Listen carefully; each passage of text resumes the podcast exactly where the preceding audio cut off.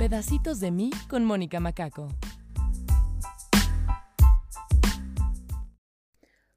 Hola, ¿cómo están todos? Bienvenidos a Pedacitos de mí.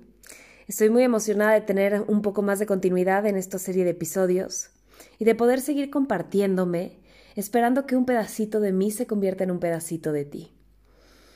El día de hoy quiero platicar de un tema que sucedió en estas últimas semanas. Y ya saben que esto va sin guion, todo sale desde la inspiración que me llega por lo que voy viviendo.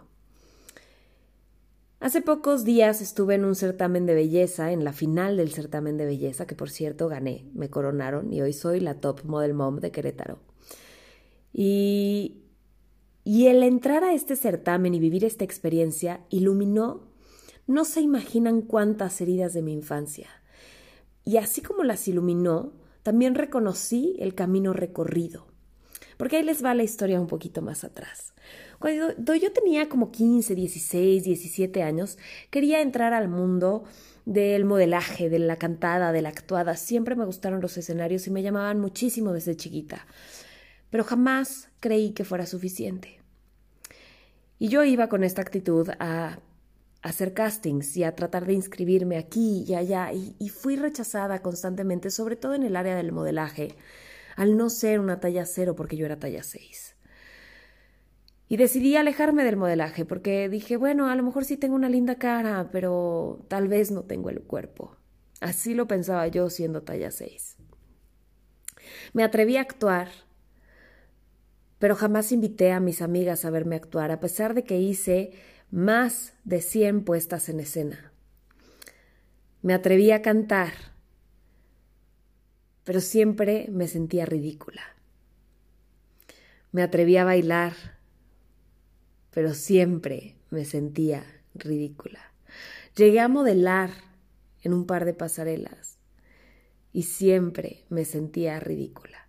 Y cada vez que me volví a subir al escenario, como que de alguna manera mi monstruo interior del ridículo se hacía más fuerte, porque en mi cabeza yo solamente ponía atención en el de la esquina que se había reído de mí, en el eh, que estaba atrás de la niña de blanco que me había visto y se había carcajeado. Y cada vez, con esa inseguridad, mi monstruo ridículo se hacía más fuerte. Y poco a poco me fui alejando de todo eso. Aunque nunca lo dejé por completo, siempre traté de hacer todo en chiquito. Hasta que llegó YouTube y empecé a tener seguidores. Y luego entré a Facebook y empecé a crecer más. Y luego llegó Instagram y empecé a tener más seguidores. Y de alguna manera, todas estas plataformas me empezaron a enfrentar con el monstruo ridículo. Y logré irlo combatiendo. Y según yo, bueno, o sea, yo ya me había puesto con Sansón a las patadas y le había ganado. El miedo al ridículo yo ya lo había perdido. ¡Qué buen chiste! Cuando estoy yo dentro del certamen de belleza, un día antes de la final, me toca ver a los chavos que están aspirando a ser modelos y que están aspirando a ser eh, misses y, y misters y entrar a certámenes de belleza.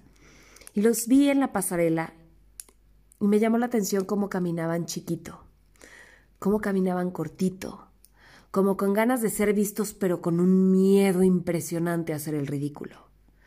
Y me vi reflejada en cada uno de ellos. Me acordé de cuando tenía 17 años y ese miedo al ridículo me frenó de perseguir mis sueños. Me atreví a alzar la voz y les dije algo que al día siguiente me tuve que repetir a mí. Pero es que vamos por la vida así, con miedo a hacer el ridículo, porque nos enseñan a que nos pese y nos importe qué va a pensar la demás gente.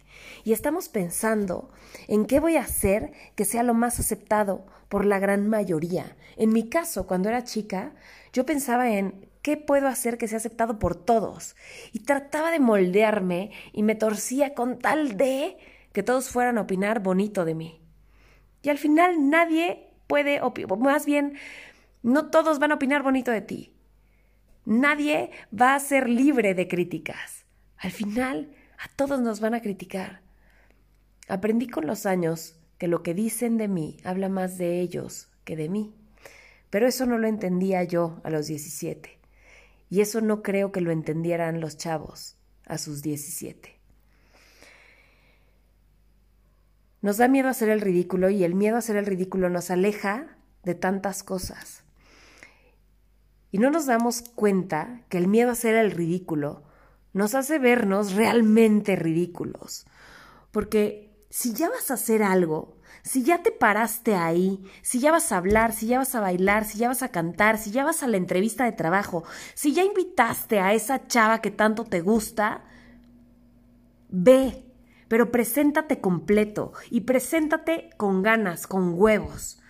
Ridículo, ridículo vas a hacer si llegas y haces las cosas a medias. Si llegas y caminas chiquito si es que alguien te interesa y finges que no te interesa. Ridículo es no hacer las cosas con huevos. Si ya vas a hacer algo, si ya te paraste ahí, que valga la pena, que te vean, que sea un espectáculo estar contigo y convivir contigo.